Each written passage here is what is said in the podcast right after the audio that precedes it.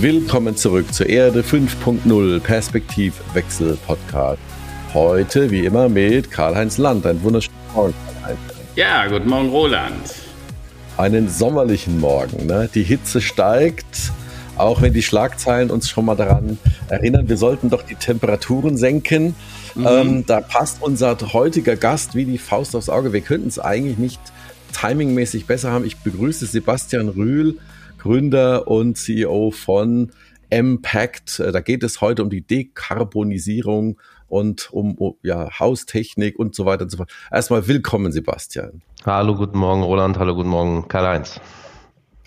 Ähm, bevor wir in unser Tagesthema einsteigen, ähm, Karl-Heinz, es gibt ja wieder unglaubliche Schlagzeilen. Ähm, was ist so für dich so das Nachrichten- äh, oder das, das tagesdominierende Thema oder die Themen? Also es sind im Wesentlichen drei Themen. Also erstens, äh, der Krieg in der Ukraine beschäftigt uns weiter. Äh, nun gibt's mal gute Nachrichten aus diesem Krieg. Seit die Ukrainer US-Raketenwerfer vom Typ HIMARS haben, werden russische Waffendepots zu einem leichten Ziel. 14 Treffer in elf Tagen. Ähm, lange Zeit können, konnten die ukrainischen Streitkräfte diese feindlichen Waffendepots und die Stützpunkte nur angreifen, wenn diese unweit der Frontlinie lagen. Doch seit Kiew US-Raketenwerfer bekommen hat, können die Russen in den besetzten Gebieten sich auch nicht mehr sicher fühlen. Denn diese GPS-gesteuerten Raketenwerfer mhm. finden laut Militär auf 85 Kilometer Entfernung einer Genauigkeit von circa drei Metern noch ihr Ziel. Äh, vor kurzem waren solche Ziele quasi nicht erreichbar. Damit wird die Artillerie der Russen ohne Munition zu nutzlosem Eisen. Ne? Das könnte also eine spannende mhm. Veränderung in der Kriegsführung bringen. Naja, und dann äh, so ein bisschen schweigend ist äh, ist zu einem Verfahren äh, zum Kapitolsturm gekommen. Steve Bannon entkommt dem Prozess trotz okay. einer Kehrtwende nicht. Äh, Im vergangenen Jahr hat er ja einfach den Termin äh, ver vermieden oder versäumt. Aber jetzt hat er eine Vorladung bekommen und deshalb soll ihm auch der Prozess gemacht auch äh, äh werden. Auch dass er plötzlich mhm. doch aussagen will, schützt ihn nicht mehr davor. Ähm, und dieser frühere Ex-US-Präsidentstratege Steve Bannon wird sich trotz seines Einlenkens im Streit vor dem Untersuchungsausschuss verantworten müssen. Das könnte sehr unangenehm werden. Ähm, und der Richter sagt, es gibt keinen Grund, das Verfahren weiter äh, herauszuzögern. Also auch, ich würde sagen, zweimal gute Nachrichten. Äh, unser Bundeskanzler Olaf Scholz möchte die Bürger weiter entlasten. Also man macht sich ernsthaft Gedanken, wie man bei gestiegenen Preisen, Energiepreisen vor allen Dingen den Bürger entlasten kann. Das finde ich auch richtig so. Naja, und dann gibt's für mich einen besonderen Aufreger die Schlagzeilen der Bildzeitung. Lindner und Lehfeld lassen es in der Sansibar krachen. Ne? Ähm, selbst die Journalisten Blome und Augstein fragten, hat Christian Lindners Hochzeit ein Geschmäckle? Und ganz offen, ich fühle mich irgendwie auch persönlich betroffen. Ich muss sagen, Deutschland hat endlich wieder einen Aufreger. Ähm, da heißt es, die Sause des Finanzministers, die da oben feiern. Da wird gesagt, dass der Merz mit dem eigenen Flugzeug nach Sylt gereist ist. Leute, der Finanzminister der Bundesrepublik Deutschland, Christian Lindner und seine Frau Lefeld haben geheiratet. Macht man sowas nicht immer zu einem schönen Fest? Herr Merz hat ein Hobby, das ist Fliegen. Natürlich nutzt der dann auch die Chance, bei schönem Wetter auf diese Insel zu fliegen. Das Geld für den Flieger hat er übrigens selbst bezahlt, mit seinem Gehalt vermutlich als Anwalt verdient. Und natürlich hat die Braut ein weißes Kleid gekauft. Das hat scheinbar 3000 Euro gekostet. Das Hochzeitskleid meiner Nichte im letzten Jahr hat übrigens auch über 2000 Euro gekostet und die arbeitet bei der Stadt. Ja, ähm, ja und der Herr Lindner hat mit seinem Porsche, ist mit seinem Porsche Targa vorgefahren. Es sei ihm gegönnt. Diesen Porsche besitzt er seit mehr als 20 Jahren und er ist über 30 Jahre alt. Leute, jetzt mal ganz ehrlich, das klingt verdammt nach Neid und Neidgesellschaft. Ich wünsche Franka Lehfeld und Christian Lindner alles Gute für die Zukunft ein Plädoyer gegen die Neidgesellschaft. Dankeschön. Ja, ja natürlich, die sollen doch feiern, wie sie wollen. Ruft, ehrlich, ich kann es nicht ja. fassen, ja. Also das ist natürlich, wenn man sich das überlegt, äh, hätte eine, wie hätte eine Angela Merkel geheiratet, dann wäre es wahrscheinlich anders gewesen. Aber das ist ja deren Sache. Die sollen heiraten, ja. wie sie wollen. Meine Güte, ist ein freies Land. Ja. Und äh, also das ist äh, skurril. Kann ich dir. Kann ich, ich finde nur dieses Bashing so schrecklich. Ja, ja. gut. Ne, so, ist, äh, so, ich meine, äh, die tun im Moment Unglaubliches und damit meine ich einen Olaf Scholz, damit meine ich eine, eine Frau Baerbock, damit meine ich einen Herrn ja. Habeck und ich meine auch einen Christian Lindner und die anderen. Ja, es ist ja, echt leicht. nicht leicht im Moment. Ja, und dass man dann sagt, wenn ich einmal im Leben heirate, hoffentlich bleibt's ja dann auch dabei, ja, dann äh, kann man das ja äh, wohl mal zelebrieren. Und ich hätte das auch mit Freunden gemacht und deshalb finde ich das ehrlich gesagt nur peinlich. Okay. Ich finde es peinlich. Sebastian, nach dem großen Aufreger, was ist für dich so das Thema des Tages äh, heute? Wir haben ja das Thema äh, ja, ähm, energiewirtschaftliche Fachexpertise, äh, Dekarbonisierung, Entschuldigung, schwieriges Wort. Ähm, was ist denn aus dem Heimbereich so das Thema des Tages? Also im Grunde genommen würde ich mich ja Karl-Heinz Themen anschließen, wobei ich ganz ehrlich bin, die Hochzeit von Christian Lindner auf Sylt, die hat mich am Wochenende fünf Minuten beschäftigt, als ich das mit Herrn Merz gelesen habe und ähnlich äh, mit einer ähnlichen Reaktion sozusagen das Kapitel auch wieder geschlossen habe. Ja, ähm, ja. Was be be beschäftigt mich sozusagen aktuell bei den Krisen und Themen, die wir in dieser Welt haben, ganz besonders natürlich der Ukraine-Krieg, weniger mhm. sozusagen das Thema, wie entwickelt sich dort die Kriegsführung, sondern was sind die geostrategischen Implikationen, die sich auch aus dem Thema für uns in Deutschland ergeben. Ähm, ähm, wir werden ja noch dazu kommen, was habe ich im Leben so gemacht und wo bin ich gewesen. Ich war aber vor über zehn Jahren sozusagen selbst mal eine Zeit lang in Russland, äh, habe damals äh, aus deutscher Sicht versucht, sozusagen ähm, nachhaltige Verbindungen aufgebaut und auch damals gemerkt, die Leute sind uns grundsätzlich sehr ähnlich, die da leben, insbesondere in den jungen Generationen. Insoweit ist das mhm. natürlich unheimlich mhm. schade zu sehen, was wir da für einen Rückschritt aktuell erleben und ja, die Implikationen daraus im Hinblick auf die Energiepreisentwicklung, ähm, die sind natürlich für uns im Tagesgeschäft äh, heute schon spürbar, weil wir einfach sehr nah an den Themen dran sind und ähm, ähm, ich mir schon die Frage stelle, sozusagen, also den Menschen zu helfen, unter die Arme zu greifen, Unterstützung zu bieten, ist sicherlich richtig. Ähm, aber mhm. was wir sozusagen auch langfristig aus dem Thema mit werden, wird sicherlich auch spannend äh, äh, werden. Ja, und insoweit ist das für mich das dominierende Thema. Die Tages, persönliche Tagesschlagzeile für mich war heute Morgen, Deutschland wird nicht nur unterteilt in arm und reich, sondern nun auch in warm und kalt. ähm, ähm, und ich bin so ein bisschen bei dir, Roland, ne? wir steuern auf die 40 Grad in der nächsten Woche hierzu und beschäftigen uns trotzdem schon damit, wie wird die Bude im Winter warm äh, wenn es dann ja. kalt ist, ja. Ähm, das ist ein bisschen eine skurrile Situation, sich im Sommer mit der Frage, wie wird es im Winter warm zu beschäftigen, aber wahrscheinlich ja, die neue, the new normal, wie man so sagt. Ja. Ja, ja. Dann möchte ich auch noch, noch ergänzen, also für mich die Schlagzeile, die ist jetzt schon ein, zwei Tage alt. Ähm, Interview Robert Habeck im Deutschlandfunk, äh, äh, letztlich äh, sagt er, was da auf uns zukommt, dass wir Deutschland vor eine Zerreißprobe stellen. Das sind natürlich auch heftig, heftige Worte, heftige Begriffe. Wir haben in den letzten Tagen viel auch mit, mit Unternehmern gesprochen, die sich alle auf alles einstellen, letztlich, bis hin zu Rückwärtsrüsten von gasangetriebenen sag mal, Prozesswärmeanlagen äh, wieder Richtung Öl, so dass alte Öltanks reaktiviert werden. Also wir sind in so einer Situation, da äh, ist wieder die Flexibilität und die Anpassungsfähigkeit des Unternehmers gefragt oder der Unternehmerin. Und ich denke, da haben wir, haben wir einen sehr guten Übergang. Ähm, wir hatten, wir waren ja eigentlich alle auf, der, auf dem Weg zur Dekarbonisierung, ähm, nachhaltiger Wirtschaften, nachhaltiger Leben, Energieerzeugung, äh, Smart City. Wir haben ja so viele Themen schon, äh, Karl-Heinz, ne, die letzten fast zwei mhm. Jahre bedient. Heute haben wir einen Experten mit dem Sebastian Rühl hier ähm, mit an Bord, der sich eben mit ja dem ganzen Thema, äh, wie kann man denn Gebäude so äh, sanieren, umbauen, optimieren, äh, dass man eben da nachhaltig Energie erzeugen kann und, und mhm. verbrauchen kann. Erzähl doch mal bitte in kurzen Sätzen, Sebastian, was ihr macht mit Impact.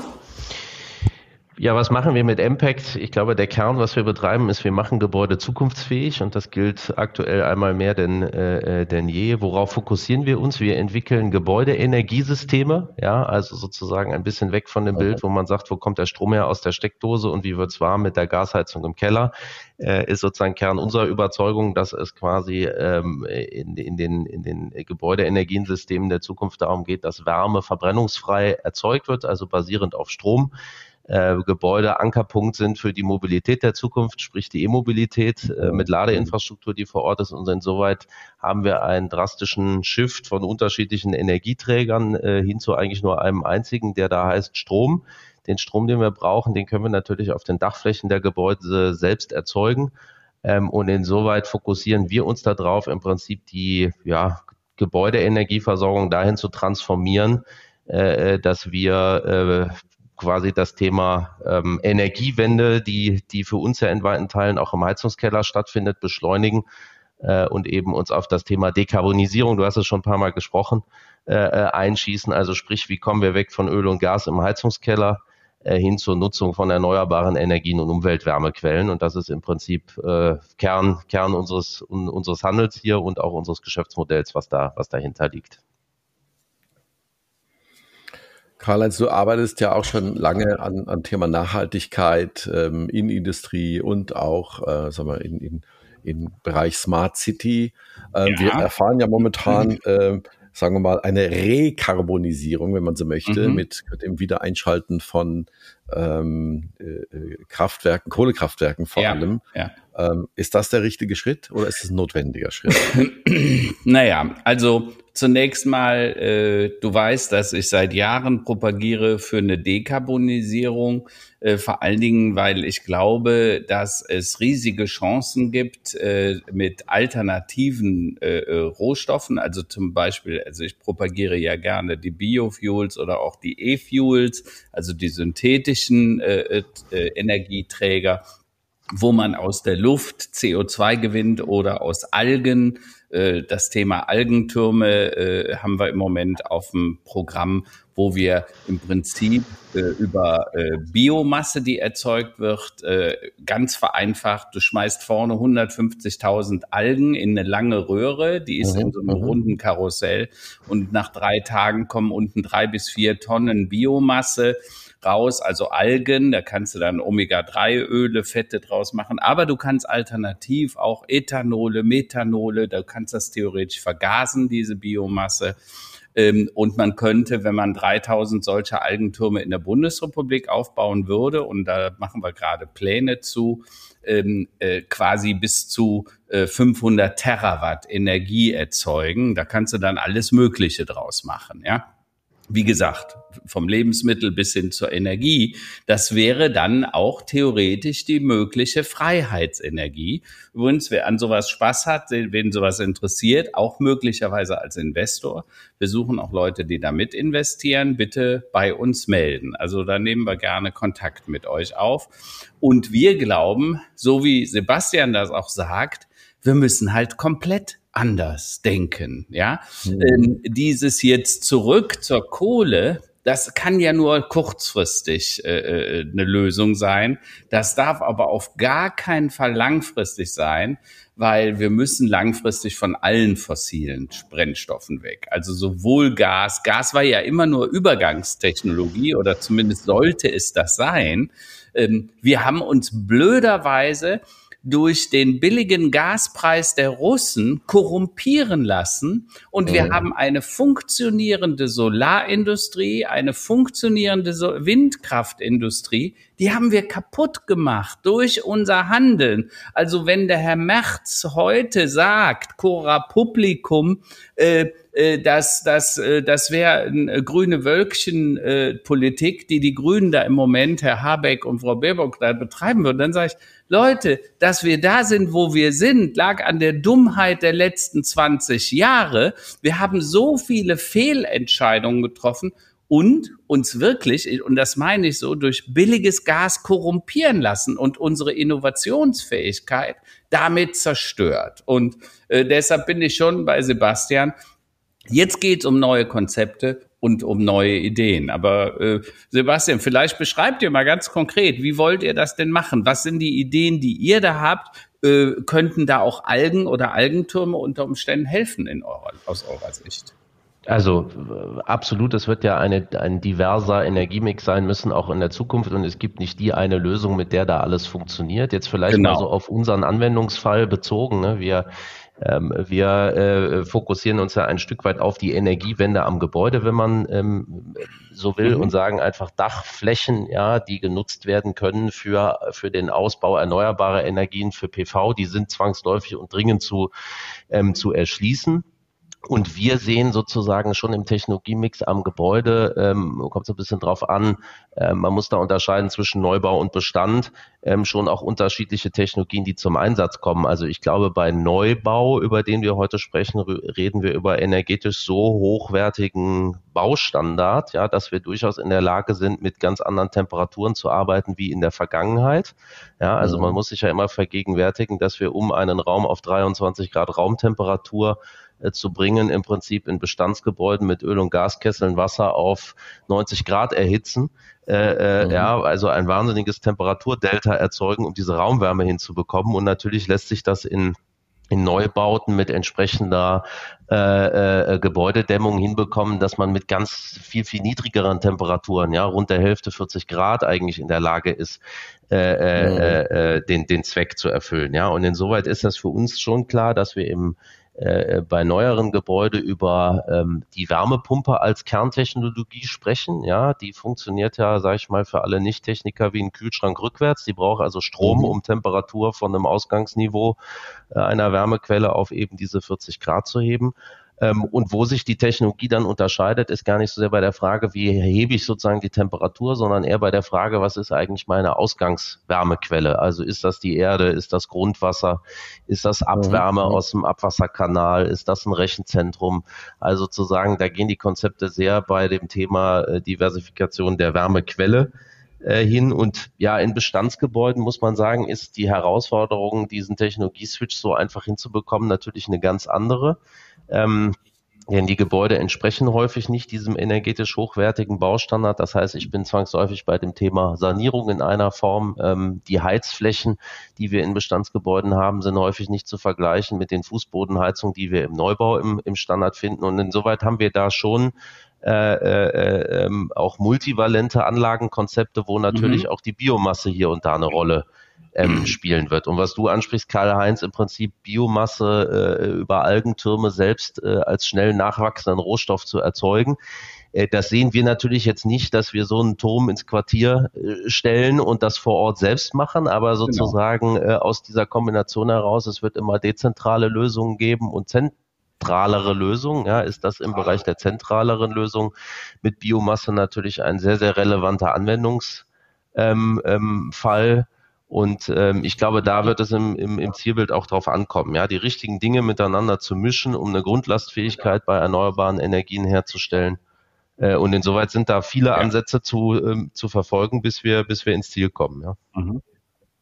Also Sebastian, nur dass äh, das verstehst. Ich sage, wir gehen jetzt auf die Zeit des Und zu, nicht des Entweder-Oders. Deshalb bin ja, ich auch absolut. kein großer Befürworter, das wissen die Zuhörer auch alle, der reinen Elektromobilität, weil ich glaube, wir werden den Verbrenner noch lange brauchen. Denkt mal an ganz kalte Regionen, denkt an sehr heiße Regionen, wo Batterien überhaupt nicht funktionieren können. Denkt auch mal daran, was passiert, wenn das Auto in fünf oder in zehn Jahren mal nicht mehr von Deutschen gefahren wird. Heute werden unsere alten Autos, die Pkw, ja exportiert nach Russland, in die Türkei, nach Afrika und so weiter, weil kein Deutscher will so alte Autos fahren. Die haben aber die Ladeinfrastruktur gar nicht. Das heißt, wir werden dann demnächst Millionen Autos als Stau an der Grenze haben, weil wir nicht wissen, was wir mit denen machen sollen. Ja? Also auch darüber muss man nachdenken. Und das, was du gerade gesagt hast, dezentral, das ist ja ein ganz äh, wichtiges Schlüsselwort, dass man also äh, intelligente Netze hat, Energienetze, die dezentrale Versorgung möglich machen. Du sprichst dann über Blockheizkraftwerke, die vor Ort so ein Quartier versorgen können und ob das dann Wasserstoff ist oder Methanole oder äh, andere Energieformen, die man dort braucht. Ähm, die Idee ist auch bei den Algentürmen, du kannst auch Wasserstoff aus den Algentürmen herstellen und dann über chemische Verfahren nutzen. Äh, diese Algentürme sehen wir vor allen Dingen, die haben so einen Diameter von äh, 20 bis 30 Meter im Durchmesser. Die sehen wir dort, wo zum Beispiel die Landwirtschaft heute ist. Zum einen könnte das ein sehr profitables Geschäft für Landwirte werden, äh, so drei bis vier Tonnen Biomasse. Also nur um das mal zu nennen, eine Tonne äh, Omega-3-Öle kosten etwa 15.000 Euro. Wenn ich das alle drei Tage, vier Tage ernten kann, dann könnte das ein relativ hoher Ertrag für den Landwirt äh, sein.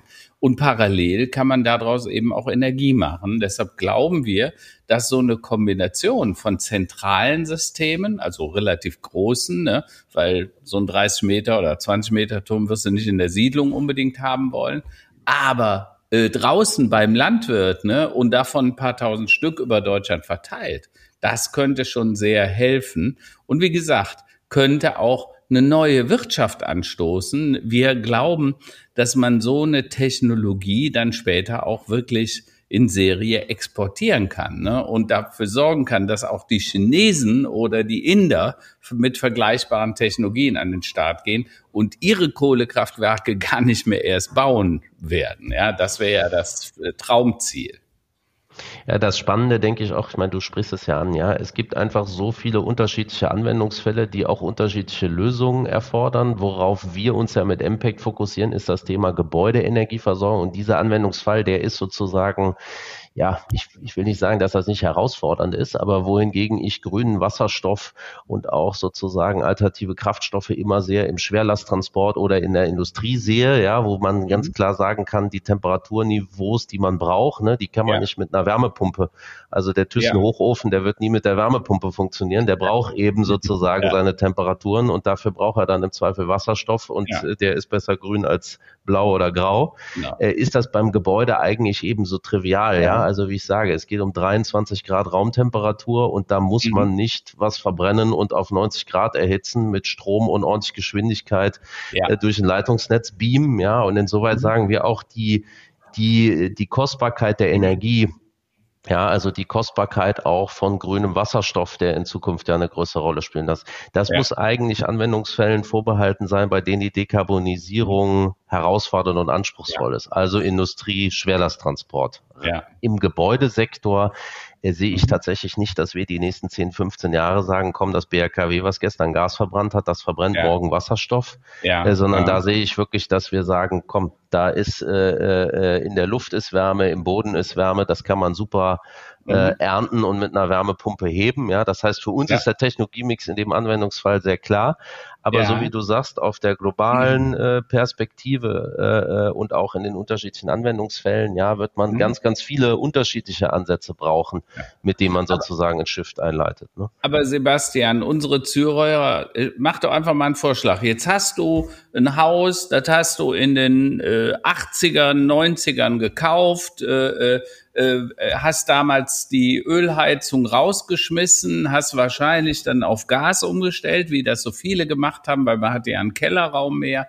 Äh, und jetzt kommt die Gaskrise. Was empfiehlst du denn konkret? Über was sollte man nachdenken oder wonach sollte man fragen, äh, wenn es darum geht, was mache ich denn jetzt mit meinem Einfamilienhaus oder was kann ich auch tun, äh, der Eigentümer, der ein Mehrfamilienhaus in der Stadt hat, was sollte der denn, worüber sollte er denn nachdenken aus eurer Sicht? Also ich glaube, dafür gibt es auch unterschiedliche Ansätze. Ich habe in einem vorherigen Job, den ich hatte, habe ich eine Firma aufgebaut für ein großes Wohnungsunternehmen und wir haben über 4000 Gasheizungen da betreut. Ja, mhm. davon haben wir über 1000 erneuert und sozusagen mit einer eigenen Blaumann-Truppe auch uns um das mhm. Thema Energieeffizienz bemüht und mhm. es schlummern sozusagen ganz, ganz viele ungenutzte Potenziale ja. die man auch im Ist mit Bestandsanlagen heben kann. Das heißt, ich glaube, okay. unser Thema ist gar nicht im ersten Schritt, äh, äh wie kriege ich, krieg ich jetzt die Gasheizung morgen raus und die Wärmepumpe da rein. Äh, das wird mhm. aus ganz vielen Gründen nicht funktionieren. Es gibt das Material nicht, es gibt die Handwerker nicht, die mhm. Energieberater ja. sind knapp, das wissen ja. wir alles. Ne? Das heißt, ich im ersten Schritt würde ich schon sagen, man muss sich darauf äh, konzentrieren, welche Effizienz kann man in dem Ist-System heben. Mhm. Und da haben wir natürlich Beobachtungen wirklich aus, aus auch über 1000 Anlagen, die wir im Monitoring aufgeschaltet haben, wo wir sehen, mhm. die Brennwerttechnologie, die ja an sich sehr effizient ist, äh, die wird im Bestand häufig verbaut, nur wird der Brennwerteffekt nie gehoben, weil sozusagen okay. die Hydraulik in den Systemen nicht passt. Ne? Und ich glaube okay. schon, ähm, Bestandsanlagen zu optimieren, ähm, äh, auf das Thema Lüften zu achten, äh, smarte Thermostate einzusetzen, ja, die mhm. sozusagen erkennen, wann ist jemand zu Hause, wann ist jemand nicht zu Hause, ja. Also da okay. haben wir schon noch ganz, ganz viele Möglichkeiten, auch im Energieverbrauch äh, äh, mit Ist-Anlagen runterzukommen. Ja. Und logisch, am Ende aller Tage ist die Bestandsgasheizung äh, irgendwann fällig und muss ausgetauscht werden. Ja. Dann ist völlig klar, unabhängig von gesetzlichen ähm, Vorgaben wird da was anderes rein müssen als im Ist. Ja. ja. Und ähm, äh, das ist natürlich für Bestandsgebäude eine riesen Herausforderung. Und da kommt es immer sehr drauf an, sage ich mal, auf das Thema Lage.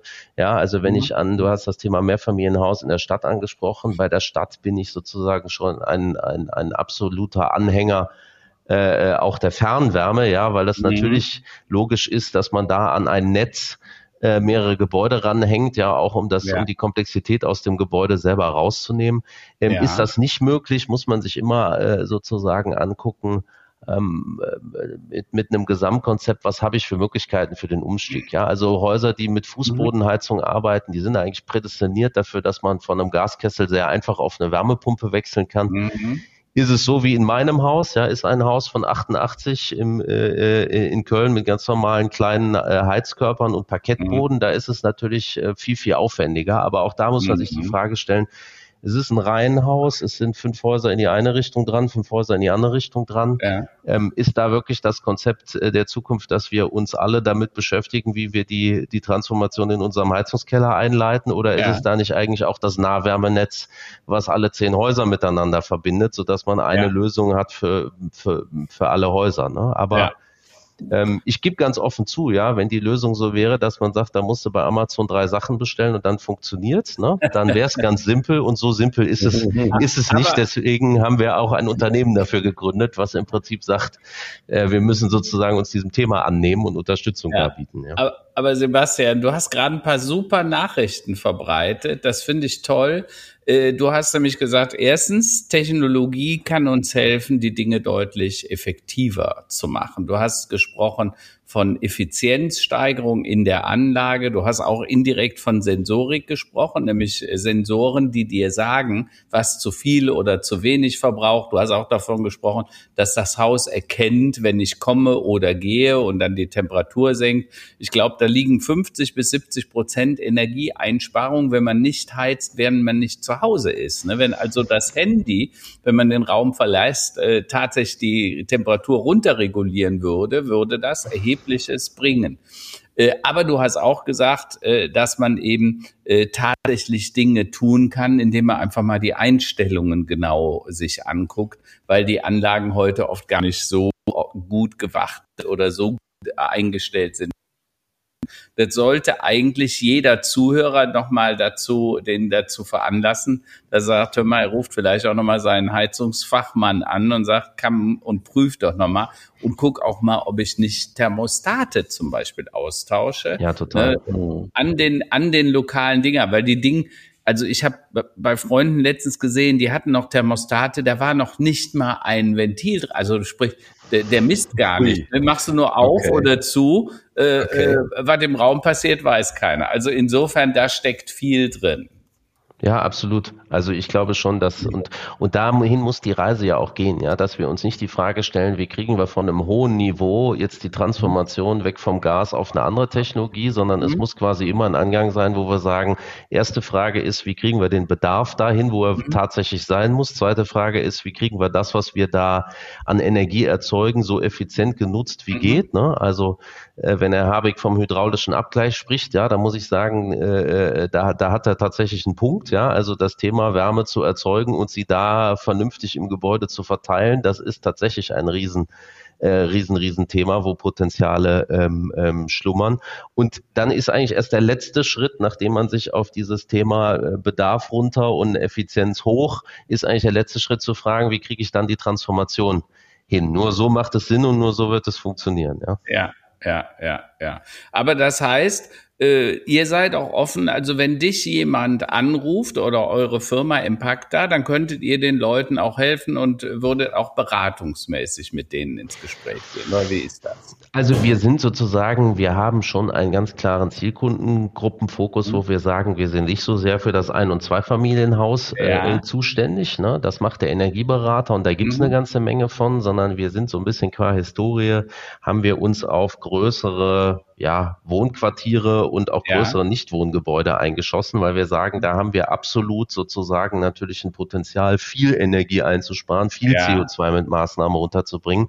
Also das größere Bürogebäude, zum Beispiel, äh, aber genau. auch größere Wohneinheiten, wo jetzt, was weiß ich, 50 oder 100 oder 500 Wohnungen gebaut Genau, werden. also wir haben ja. sozusagen irgendwie das kleinste Projekt, was wir betreuen, hat so knapp über 50 Wohneinheiten. Ne? Dann gibt es auch größere Siedlungen mit bis zu 1000 Wohneinheiten, wo wir über ganze Wärmenetze Netze sprechen. Wir mhm. haben Bürogebäude mit äh, 4.000, 5.000 Quadratmetern, aber dann auch mhm. fünfmal äh, ähm, so viel. Und warum fokussieren mhm. wir uns auf diese Themen? Also wir sagen, wahrscheinlich ist jedes Gebäude äh, es wert, dass, dass es jemand angeht, aber natürlich ist mhm. der Aufwand, den man hat, ähm, solche Projekte dann auch zu entwickeln und zu betreiben nachher, ähm, äh, der ist ja nicht linear. Ja, also wenn ich mhm. sozusagen mich um ein Einfamilienhaus äh, bei meinem Nachbarn kümmere, habe ich da im Zweifel fast genauso viel Aufwand, wie wenn ich mich um zehn zusammenhängende Mehrfamilienhäuser äh, mhm. äh, kümmere. Ja, und unser ja, Geschäftsmodell ja. ist ja so ein Stückchen, ähm, also wir können sicherlich gut zu all diesen Themen beraten, weil wir in dem, ja. in dem Team, ich arbeite mit einem super Team von Leuten zusammen, die auch sich mit diesen Themen mhm. alle schon ein paar Jahre befassen, sehr erfahren sind, äh, sicherlich viel an den Tisch bringen, aber wir sagen, wir wollen eigentlich weitergehen und nicht nur beraten, sondern wir wollen tatsächlich planen, umsetzen, bauen und auch mhm. betreiben, mhm. ja, und letztlich äh, im Kern Verantwortung für unsere Konzepte im Betrieb über übernehmen, weil eben völlig klar mhm. ist, äh, Nachhaltigkeit im Gebäudesektor, ja, die entsteht erstmal nicht durch schöne Dashboards und schöne Folien, sondern die entsteht dadurch, dass jemand vor Ort die Schippe in die Hand nimmt und irgendwas anderes mhm. macht, als man gestern da getan hat. Ne? Und ja, ähm, ja. Insoweit, ja, wir können da sicherlich beraten, haben ein ganz, äh, ganz gewisses Zielkundensegment, auf das wir uns einschießen. Und äh, wir wollen eigentlich nicht so sehr verstanden werden als die, die beraten, sondern die tatsächlich dann auch machen, ja, weil mhm. äh, äh ich glaube, beraten und erzählt und überlegt, wie es geht, haben wir ganz viele lange Jahre. Wir wissen eigentlich, was zu tun ist. Jetzt geht es darum, dass ja. das jemand umsetzt, ja. Ja, mhm. ja, ja. Klar. Und man muss ja auch eins ganz nüchtern sagen, ihr seid ein Startup. Wie viele Leute seid ihr jetzt aktuell, Sebastian? Wir haben im Prinzip gegründet und direkt mal mit einem Ingenieurbüro zusammen, was wir auch mittlerweile erworben haben, so dass wir jetzt schon fast 50 Leute sind an zwei wow. Standorten in Köln und Berlin. Ja, also Startup okay. ist richtig. Wir haben am 11.11. .11. letzten Jahres gegründet hier in ja. Köln. Sowas macht man auch nur in der Corona-Pandemie, äh, da zum Notar zu gehen und äh, der sitzt am Altermarkt, aber äh, äh, ja, das spricht auch schon für sich und ja. genau, ja. sind dann, ähm, ich würde sagen, operativ zu Jahresbeginn gestartet und haben haben jetzt durch mhm. diesen Unternehmenserwerb und Zusammenschluss mhm ähm, glaube ich, schon sehr, sehr schlagkräftiges Team. Und ähm, mhm. ja, wir sind noch so ein bisschen, das ist sicherlich Startup bei uns. Wir haben den Weg gewählt, ganz bewusst auch, äh, nicht mit einer riesen Marketingkampagne vorne wegzulaufen und zu sagen, mhm. hier sind wir, das machen wir, sondern wir haben das große Glück, dass wir auch über das Gesellschafter- und Investorennetzwerk mit Kapital ganz gut versorgt sind, auch mit mhm. Zugang zu Immobilien ganz gut versorgt sind, dass wir gesagt mhm. haben, wir bauen erstmal Team und Projekte und ja. sind jetzt so im zweiten Schritt dabei, dieses Thema Impact auch äh, ähm, ganz ganz offensiv im zu Markt zu positionieren und zu verbreiten, okay. ähm, weil du natürlich auch immer ein bisschen sagen musst, was macht ihr eigentlich da, was habt ihr für Projekte, mhm. was habt ihr schon umgesetzt, ne? Und äh, das braucht halt ein bisschen Zeit, ja. sowas dann auch ja. zusammenzustecken und zu bauen. Ne? Und das ist so okay. der Weg. Okay, aber das ist ja auch spannend. Ich meine, wir sagen ja immer, Startups sind die Mittelständler und die Konzerne von morgen, ja. Und dass der Energiesektor und der Beratungssektor im Energiebereich, dass der sich dramatisch verändern wird und viel Potenzial bietet. Ich glaube, das ist jedem inzwischen klar. Das hätte man vielleicht vor drei, vier Jahren noch nicht äh, so vermutet. Äh, aber jetzt wird's quasi dringlich. Früher war ja Nachhaltigkeit immer so ein bisschen Lametta am Tannenbaum. Damit hast du alles ein bisschen geschmückt, ja. Mhm, so, mhm. aber jetzt wird's ja wirtschaftlich wichtig, ne? Wenn auf einmal die Energiekosten durch die Decke gehen. Also wir haben einen äh, Kunden, äh, der sagt, äh, 10 äh, Cent Erhöhung beim Spritpreis von Diesel äh, heißt für uns ein paar Millionen Euro mehr Kosten pro Jahr. Jetzt haben mhm. wir aber teilweise 50 Cent Erhöhung des Spritpreises. Und dann mhm. kann man sich vorstellen, wenn du das als Logistiker nicht mehr weitergeben kannst an deine Kunden, weil die Kunden sagen, du hast doch Verträge mit mir, mach mal schön. Ah, ja, klar. Dann hast du ein echtes Thema. Das heißt, die gute Nachricht ist, dass Nachhaltigkeit jetzt wirklich zum Wirtschaftsfaktor wird und Teil der Bilanz, nicht nur der Ökobilanz, sondern auch deiner echten Bilanz. Und das macht mir persönlich sehr viel Hoffnung, weil ich glaube, dass auch das Geld, ne, die Investitionen jetzt Richtung Nachhaltigkeit fließen werden, weil sich Nachhaltigkeit echt auch dann lohnt. Ja, und das ja, macht mir Hoffnung. Ja. Jetzt äh, möchte ich aber kurz, äh, das sind alles super Ideen. Ich bin voll bei euch. Das ist ja. hart, was wir, was wir machen müssen. Jetzt habe ich nur so die Frage, wenn das alles so offensichtlich ist, ich habe so einen kleinen Verdacht, den möchte ich mal äußern. was bremst uns dann und was hält uns davon ab? Und ich glaube nicht, dass es die Politik ist. Also ja. die, du, äh, ähm, Sebastian, du hast ja gesprochen, es muss viel dezentraler gedacht werden, es muss viel flexibler gemacht werden. Das ist ja eigentlich genau das Gegenteil von der Energieversorgungssituation, die wir jetzt, sagen wir, in den letzten 70, 80 Jahren haben. Also sprich, mhm. Es gibt Konzerne, es gibt große Netze, es gibt relativ zentrale Stromerzeuger, ob das jetzt ein Kohlekraftwerk ist, ein Atomkraftwerk, dann wird das verteilt in die Haushalte, das gleiche natürlich dann auch im lokalen Bereich, was Fernwärme angeht und auch was Gasverteilung angeht. Mhm. Ähm, wer hat denn ein Interesse daran, diese, oder sag mal, wer ähm, macht denn die Regeln? Wer ist zuständig dafür, dieses Netz, was ja ein sehr zentrales Netz ist, was ja vor unglaublichen Herausforderungen steht, wenn wir alle eine Solaranlage auf dem Dach haben. Sonne geht, äh, Sonne, die Wolke ist nicht da, mega viel Strom muss irgendwo hin. Äh, Sonne, äh, Wolke kommt, Sonne ist weg. Äh, Netz bricht zusammen. Also diese, dieses Ausgleichen der Netze, äh, kann es sein, dass das, weil es technisch eben auch mit unglaublich großen Investitionen verbunden sein wird, dass das irgendwie die große Bremse ist, äh, weshalb wir nicht einfach so jetzt loslegen können. Ich sag mal Osterpaket, dass es wirklich Spaß macht, auch als Privatperson richtig schnell Sachen umzusetzen? Also ich glaube, auch da ja ist der Schuldige nicht an einer Stelle auszumachen, wo der Hemmschuh mhm. liegt in diesem Thema. Ne? Ja. Ich, ich, ich denke sozusagen, jedem ist bewusst, wenn wir uns so die Historie angucken, ich meine, die Energiewende ist ja eigentlich kein neues Thema. Ja, ist ein Thema, ist über mhm. 20 Jahre alt, auch Solaranlagen Richtig. zu bauen. Ja, haben Leute angefangen in den 2000er Jahren und wir können uns alle noch dran erinnern, dass auch mal Vorstandsvorsitzende von großen Energiekonzernen gesagt haben, Solar in Deutschland ist wie Ananas züchten in, in der Antarktis oder so ähnlich war das, glaube ich. Also es gab, glaube ich, ganz lange ein Hemmschuh, der selbst in der Industrie äh, gelegen hat, zu sagen, wir haben hier äh, zum Teil abgeschriebene Assets, mit denen lässt sich gut Geld verdienen. Und so wie Karl-Heinz auch gesagt hat, es war überhaupt gar keine Notwendigkeit da, ähm, auch bei diesen Themen umzuschwenken, weil man am Ende auch immer mit dem Argument der mangelnden Wirtschaftlichkeit eigentlich alles Mögliche kaputt gerechnet hat. So, das ist jetzt definitiv anders. Ja? Und die Frage, wieso entfacht sich jetzt eigentlich nicht der Boom, wo alle massenhaft in die Umsetzung gehen? Ja, wie so häufig ist es da das Thema Regulierung, ja, und auch eine Dezentralität an der Stelle, die eher eine Schwäche ist. Ja, wenn wir uns angucken, mhm. wie sozusagen der Netzbetrieb in Deutschland organisiert ist, ne, dann gibt es ja nicht den den Netzbetreiber sozusagen oder die Deutschland Netzbetreiber AG, ne, sondern wir haben auch so ein bisschen getrieben durch einen Trend hin zur Rekommunalisierung aus dem äh, letzten Jahrzehnt haben wir in Deutschland fast 1000 Verteilnetzbetreiber. Ja, ähm, wir haben mhm. keine einheitlichen Standards. Ne? Jede Solaranlage muss irgendwie anders angemeldet werden. Ne? Jedes Messkonzept, was man abstimmen muss, heißt bei jedem Netzbetreiber äh, anders. Ne? Ähm, es gibt sozusagen wirklich so viele äh, Hemmnisse, die darin liegen, dass die Dinge wirklich in den Fluss kommen. Und ähm, ich weiß nicht, ob ihr das mit, äh, mitgeschnitten habt. Man äh, hat im Fokus äh, vor kurzem nochmal einen Artikel veröffentlicht. Es gibt über 2000 Solaranlagen, die sozusagen den Netzanschluss warten. Ja, äh, da mhm. wurde äh, zwischenzeitlich eine EU-Richtlinie für die Netzstabilität sozusagen in Deutschland umgesetzt, aber viel, viel drastischer umgesetzt, als sie gefordert wurde, die nämlich besagt, dass man für Anlagen ab einer Anlagenleistung von 135 kW.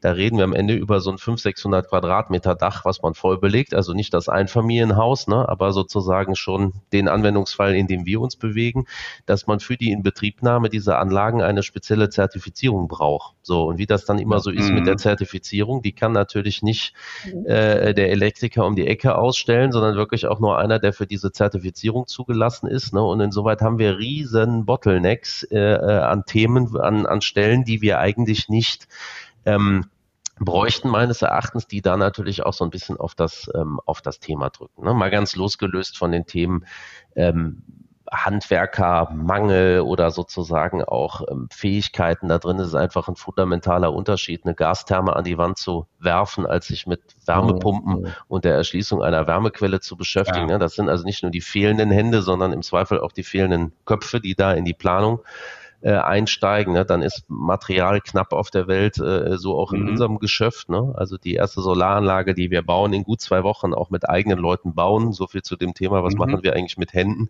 Äh, da haben wir das Material im Februar bestellt, ja, und äh, das gibt einem ja. natürlich auch äh, äh, zu denken, wenn man sagt, jetzt soll es losgehen, pro Jahr 500.000 Wärmepumpen pro Jahr 10, mhm. äh, 10 äh, Gigawatt im Photovoltaik. Ne? Das Zeug muss mhm. irgendwo herkommen und da kann jeder von ja. uns rückwärts rechnen, äh, wann man da eigentlich bestellen muss, um, um, um planen muss und Genehmigung beantragen muss, um vorwärts zu kommen. Das heißt, das Thema ja. ist, liegt nicht so sehr in der Technologie, es liegt mehr in der Regulatorik, es liegt mehr mhm. an den unein, uneinheitlichen Standards. Ne? Ähm, und nee. tatsächlich auch an fehlender Erfahrung an vielen Stellen, muss man auch so ja. sagen. Ja. Aber da muss man ja sagen, das war natürlich auch so gewünscht, also sprich, dass die Bundesländer und natürlich dann auch die einzelnen Kommunen sehr autark sein sollten. Äh, das, das ist ja zum Teil quasi noch auf die Nachkriegszeit zurückzuführen, wo die Amerikaner sagen, gesagt haben, wir wollen, dass sowas wie das Nazi-Deutschland nicht mehr passiert. Dann hat man die Hoheit verteilt in die Länder mit eigenen Landesparlamenten, Regierungen, Ministerien und so weiter. Und die machen jetzt ihr eigenes Ding. Also 16 Länder machen eigene Wärmeverordnungen, eigene Bauverordnungen, eigene Schulverordnungen, eigene sowieso. Ne? Ähm, und man muss sagen, das hat teilweise Vorzüge, ne, weil du im Land halt besondere Dinge berücksichtigen kannst. Aber bei solchen Dingen entschleunigt es auch ja, massiv, ja. Ähm, und äh, wir hatten im Interview mit dem Patrick Adenauer auch darüber gesprochen, äh, weil ihr arbeitet ja auch sehr eng äh, mit ihm zusammen und ich glaube, er ist auch bei euch mit investiert. Äh, dass das Spannende bei ihm ist ja auch, dass er sagt, wir würden viel modularer bauen, das könnte noch preiswerter werden, aber dann verstößt du gegen Landesrecht, dann, dann geht das wieder aus irgendeinem Grund nicht äh, äh, in dem Land und in dem Land geht's wunderbar. Und das ist natürlich ein Wahnsinn. Äh, und da bekommst du dann natürlich auch zurecht zu sprechen auf die fehlenden Standards, die dann auch ein Problem werden. Ne? Ja, ja, es ist dieses Thema fehlende Standards und wie gesagt, ich kenne diese Entwicklung noch ganz gut. Ich war ganz am Anfang meiner beruflichen Laufbahn mal als Berater bei einem der Big Four tätig und da haben wir in, in, in dem Zuge viel Kommunen zum Thema Rekommunalisierung beraten und gesagt, pass mal auf, da muss mhm. Wertschöpfung in die Klammer Haushaltskasse, woher soll die kommen? Na, aus dem Netzbetrieb ja. und da sind diese tausend Netzgesellschaften in die Welt gepflanzt worden, natürlich auch mit der Erkenntnis, äh, das ist schön, eine Wertschöpfung zu generieren, aber so ein Netz zu betreiben heißt ja auch, dass man das Personal dafür braucht, die Systeme dafür braucht. Ne? Dann äh, hat man nachher den nächsten, in der nächsten Welle Shared Service Gesellschaften gebaut, weil man gemerkt hat, in, in, in der Kleinteiligkeit kriegen die Kommunen das gar nicht äh, ge, gestemmt. Ne? Und diese Entwicklung natürlich, da sind heute die fehlenden Standards da. Und auf der anderen Seite ist es auch eine Überregulierung, die wir im Markt mhm. haben. Also ich denke mal an das Thema Ladeinfrastruktur Ne, und äh, die Vorgabe, dass jede Wallbox sozusagen einen eichrechtskonformen Zähler äh, äh, braucht. Ne? Äh, das ist auch ein mhm. deutsche, eine deutsche, ganz besonders deutsche Verliebtheit, es dann immer auf die Nachkommastelle genau messen zu können. Ne? Und wir ja. selber haben Konzepte entwickelt, wo man sozusagen Wallboxen, die aus Norwegen kommen, technisch super ausgereift sind, ja, wie man ja. die eigentlich für kleines Geld in die Fläche bringen könnte, so dass das Thema auch bezahlbar ist. Ne? Und mhm. am Ende geben aber die deutschen Vorgaben dann eben auch Lösungen vor in Teilen, wo du einfach mehr mhm. Geld äh, für am Ende das gleiche Ergebnis auf den äh, Tisch legen musst. Ne? Und das ist ja, natürlich ja, bei, ja. bei, bei dem Thema, es muss sich alles rechnen, es muss alles wirtschaftlich sein. Äh, und jetzt kommt irgendwie der Druck noch von der anderen Seite, dass auch alles immer teurer wird. Ja, ist das, sind das mhm. natürlich auch neben den fehlenden Standards äh, im Zweifel auch eine Überregulierung dann an der anderen Stelle, ne, mit, mit, mit, mit, viel zu hohen Anforderungen, die das Thema, ähnlich wie bei der Zertifizierung von den PV-Anlagen, wo ich gesprochen habe, einfach auf der anderen Seite limitiert. Ne? Ja, ja, ja, vollkommen korrekt. Ähm, aber jetzt die Frage an dich. Wenn du dir diesen Markt äh, anschaust, wenn du jetzt anschaust, was da passiert ist, ihr seid jetzt relativ erfolgreich am Start. Äh, was glaubst du denn wäre ein wichtiger Faktor, dass ihr besser und schneller arbeiten könnt? Weil jetzt geht's ja wirklich drum. wir haben nicht mehr beliebig viel Zeit, um die Veränderung umzusetzen. Ja? Also äh, so Dinge wie, dass man sagt, äh, fangt an, die Heizung ein bisschen runterzudrehen um zwei, drei Grad, nicht nur zu Hause, auch im Büro, äh, äh, hier im Haus, unser Hausmeister, der Hans Harling, hat mich angesprochen. Wir sind hier 50 Einheiten in diesem Gebäude. Äh, und er sagte, was würden wir davon halten, wenn wir nur bis 10 Uhr heißes Wasser hätten und dann wieder abends ab 17, 18 Uhr, ne, so dass man nicht eingeschränkt ist, aber im, im, im Schnitt da weniger Energie verbraucht, äh, die Durchschnittstemperatur in der Heizung um zwei, drei Grad runtersetzt. Das sind ja alles Dinge, das können wir tun. Das können wir relativ schnell, aber wir müssen es auch relativ schnell tun, ne, weil Seit heute oder gestern ist die Nord Stream 1 äh, abgeschaltet wegen Wartung, angeb also sie ist wegen Wartung abgeschaltet, aber wir werden sehen, ob sie nochmal angeht danach, weil der Herr Putin hat natürlich erkannt, dass er damit erheblichen Druck auf uns machen kann. Äh, und die Frage ist, was sagst du denn, was würde denn wirklich helfen, um da schneller nach vorne zu kommen? Also sozusagen schneller nach vorne zu kommen, auch da äh, Bestandsanlagen, das Thema Warmwasserversorgung. Ich weiß nicht, wie ihr das mhm. Warmwasser im Haus warm macht, aber häufig ist es ja nicht der elektrische Durchlaufverhitzer, sondern natürlich auch die Heizung im Keller. Mhm. Ja, und mhm. es gibt in der Trinkwasserhygieneverordnung äh, vor dem Hintergrund Legionellen ein Temperaturniveau, ja. was gefordert wird von 65 mhm. Grad, was man mhm. braucht. Man mhm. weiß eigentlich schon lange Zeit, dass es alternative Verfahren gibt Stichwort mhm. Ultrafiltration, auch keine Jugendforschtechnologie, ja. sondern uralt in der, in der Wasserwirtschaft ja. beheimatet, ja. ja. mit dem man im Prinzip locker auch mit 40 Grad, denn es duscht ja kein Mensch mit 65 mhm. Grad und zapft auch keiner Wasser mit 65 Grad, äh, wirklich auch an, an, an signifikanten Stellschrauben durch eine Fokussierung, was da eigentlich zu ändern ist und wie dann Technologie mhm. in den Markt kommt, glaube ich, ganz, ganz entscheidenden Sprung äh, nach vorne machen kann. Das ist übrigens auch mhm. nicht nur ein, ein, ein, ein Step, um zu sagen, wie kommen wir jetzt ganz kurzfristig und schnell äh, mit Energieeinsparung nach vorne. Das ist eigentlich auch in der Konsequenz ein Wegbereiter dafür, dass wir diesen Weg, den wir nun mal gehen wollen, alles hin zur Wärmepumpe, dass wir den dann auch einleiten mit solchen Vorbereitungen. Ne? Denn wenn ich sozusagen weiterhin sage, mhm. ich brauche da hohe Temperaturen, will aber in der Fläche äh, eine Technologie einsetzen, die die effizient eigentlich gar nicht bringen kann, ne? dann dann gehe ich das Thema irgendwie in der falschen Konsequenz nicht bis zum Ende durchgedacht äh, an. Ne? Das gleiche Thema ist, wenn wir sagen, wir sind bei Wärmequellen eigentlich häufig im Bereich der Geothermie. Ne? Auch da gibt es Bohrtiefenbegrenzungen, die sind im Prinzip aus Zeiten, wo dieses Thema Erschließung noch gar nicht so gedacht mhm. worden ist. Ne? Es mhm. gibt äh, auch da eine Wahnsinnsdezentralität, ne? die die, die städtischen Behörden, die Landesbehörden, dann äh, die Senatsverwaltung. Ne? Also sozusagen, ich glaube, es ist schon eine Fokussierung, dass wir sagen, ähnlich wie wir das im Prinzip in der Förderlandschaft hinbekommen haben, und gesagt haben, wir müssen weg von 98 unterschiedlichen Förderpaketen hin zu der einen äh, Bibel bundeseffiziente Gebäudeförderung. Ja, da sind sozusagen mal die Themen sozusagen gebündelt und einigermaßen Verständnis, äh, verständlich nachlesbar, was passiert. Müssen wir, glaube ich, eine drastische Zentralisierung der Ansprechpartner haben, dann klare Standards und auch so eine Beschleunigung in der Umsetzung hinbringen. Ne? Es kann nicht sein, dass man bei einem Netzbetreiber mit einem Papierantrag eine Solaranlage anmelden muss.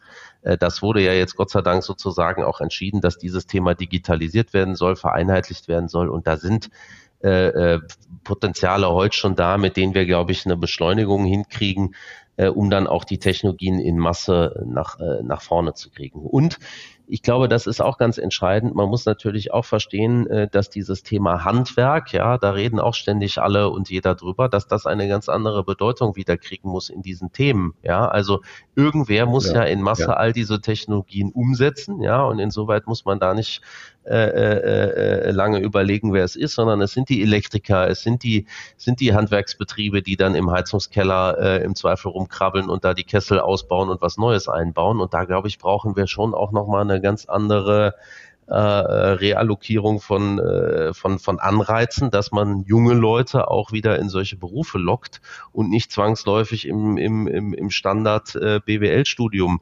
äh, äh, versickert, wo man sich nachher fragt, was macht man eigentlich mit dieser Ausbildung? Ne? Also es sind, glaube ich, ganz viele unterschiedliche Stellschrauben, die wir haben, die wir da bedienen müssen, äh, um jetzt nicht nur kurzfristig äh, zu überlegen, wie kann das eigentlich gehen, sondern da wirklich auch die Weichen zu stellen für eine Entwicklung, die ja mindestens 20, 30 Jahre dauern wird, bis dieser Umbau abgeschlossen ähm, ist. Ne? Also das wird nicht sein, was man mal eben mit dem Fingerschnipp äh, äh, umsetzt und dann ist es in drei Jahren fertig. Ne? Absolut, absolut. Na gut, also, aber äh, ich sag mal, die gute Nachricht bleibt, wenn man was machen will, man kann was machen, man kann es im Kleinen machen und man kann es im Großen machen. Ja? Äh, äh, und die großen Dinge dürfen wir halt nicht vergessen. Deshalb finde ich es auch richtig, dass ihr euch auch auf die quasi die Skalierbarkeit konzentriert, äh, um dann auch wirklich ein paar hundert Objekte zu machen, äh, und den Einzelnen kann man eigentlich nur auffordern, denkt auch, auch wenn er in eurer Siedlung wohnt und so weiter, redet mit dem lokalen Energieversorger und fragt auch mal, wie wäre das denn mit Fernwärme? Wie wäre das, wenn wir ein Blockheizkraftwerk, statt dass hier jeder Einzelne für sich immer die Lösung sucht? Ja, Weil eine ja. zentrale Lösung für eine gewisse Anzahl von Wohnungen ist sicher immer die effizientere Lösung, also außer Frage. Also ich fasse mal zusammen, wir haben eigentlich so drei Bereiche, wo wirklich viel Bewegung rein muss. Äh, natürlich das Material beikommt, also vielleicht äh, äh, ist es da auch mal wieder wichtig, ähm, Produktion äh, von Asien äh, zu versuchen, wieder äh, in, in europäische Gefilde zu verschieben, um dort nicht wiederum andere Abhängigkeiten zu schaffen.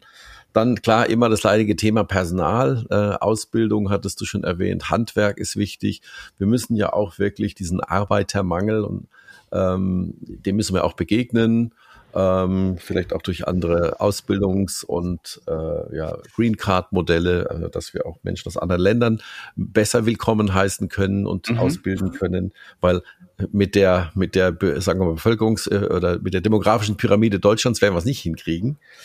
Ähm, und dann natürlich Regulation, ne? also dass wir äh, leichter und schneller Dinge umsetzen können und uns nicht im Weg stehen. Das kann nicht sein. Ich hatte mhm. jetzt hier auch einen, Fall äh, bei uns hier äh, Nachbarn, die haben ein Fabrikgebäude mit 10.000 Quadratmetern Dach. Da war elf Monate lang eine Photovoltaikanlage drauf montiert nach allerneuesten Standards die einfach nicht in Betrieb gehen konnte, weil halt, ja, da hat da irgendein Schein gefehlt, ne? irgendeine Freigabe gefehlt. Solche Dinge müssen natürlich schneller gehen und äh, Jetzt haben natürlich Politik sehr viel zu tun mit Kriegen und äh, Gaskrisen, aber ich glaube, alles in allem ist das äh, der Weg ist klar und ich denke, alle haben die Bereitschaft, den Weg zu gehen oder was zu machen. Ich denke, dann heißt es einfach mal tun, ne? Wie heißt es so schön? Äh, machen ist geiler als nur, äh, ne? Wie heißt das so schön? Karl-Heinz, du hast den schönen Tun Punkt. ist geiler als machen und wollen, ja. Ja, genau. Wunderbar. Da haben wir viel gelernt zum Thema ja, Dekarbonisierung, Energieeffizienz und äh, Energiewende am Gebäude ähm, kommen wir zu unserer beliebten Abschlussrubrik, die Tops und Flops der Woche.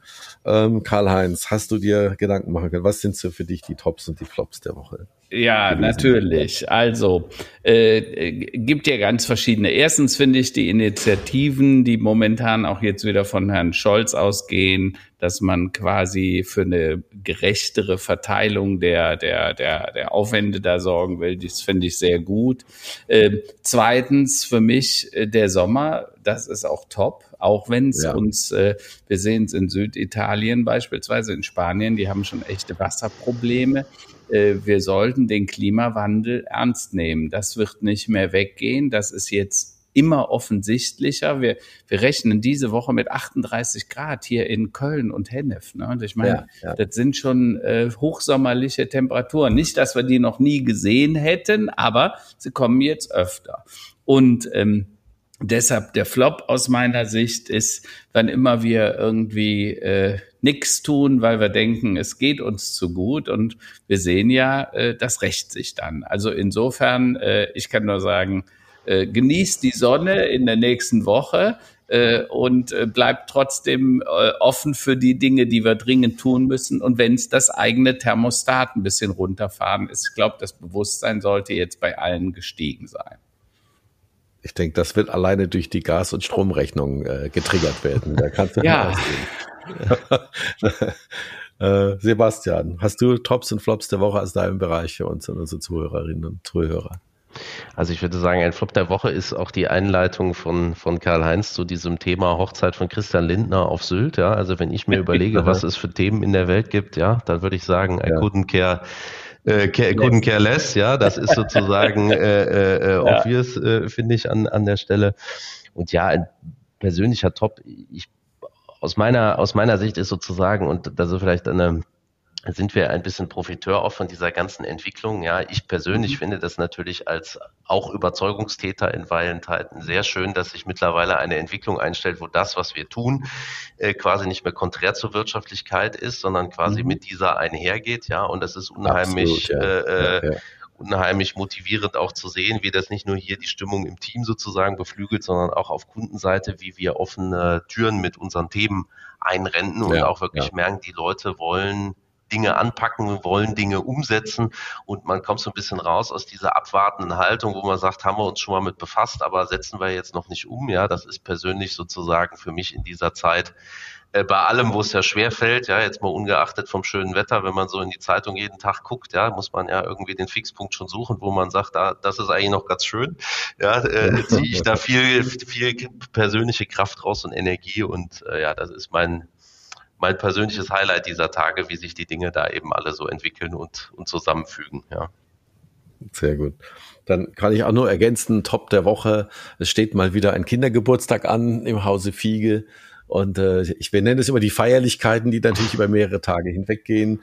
Wir freuen uns auf 35, 36 Grad, sehr viel Wasser und äh, dass auch äh, der Großpapa da ist und hilft, da vorzubereiten. Also das wird ein großes Kinderfest geben am Wochenende und ähm, das ist natürlich auch schön wenn so ein Kind dann sechs Jahre alt wird und dann auch noch in die Schule kommt. Man denkt, vorgestern haben wir sie doch gerade erst aus dem Krankenhaus quasi mit nach Hause gebracht.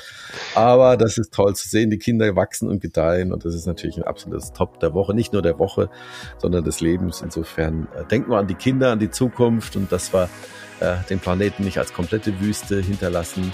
Ähm, das denke, das, das sollten wir uns alle äh, ja, vornehmen und auch tatsächlich umsetzen. Super. Ja, super. Sebastian, vielen, vielen Dank für deine Zeit.